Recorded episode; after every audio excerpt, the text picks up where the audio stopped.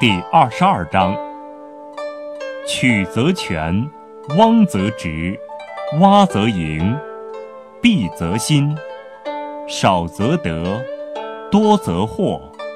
是以圣人抱一为天下事。不自见，故明；不自是，故彰；不自伐，故有功；不自谨，故常。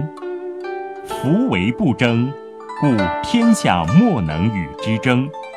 古之所谓取则全者，岂虚言哉？诚全而归之。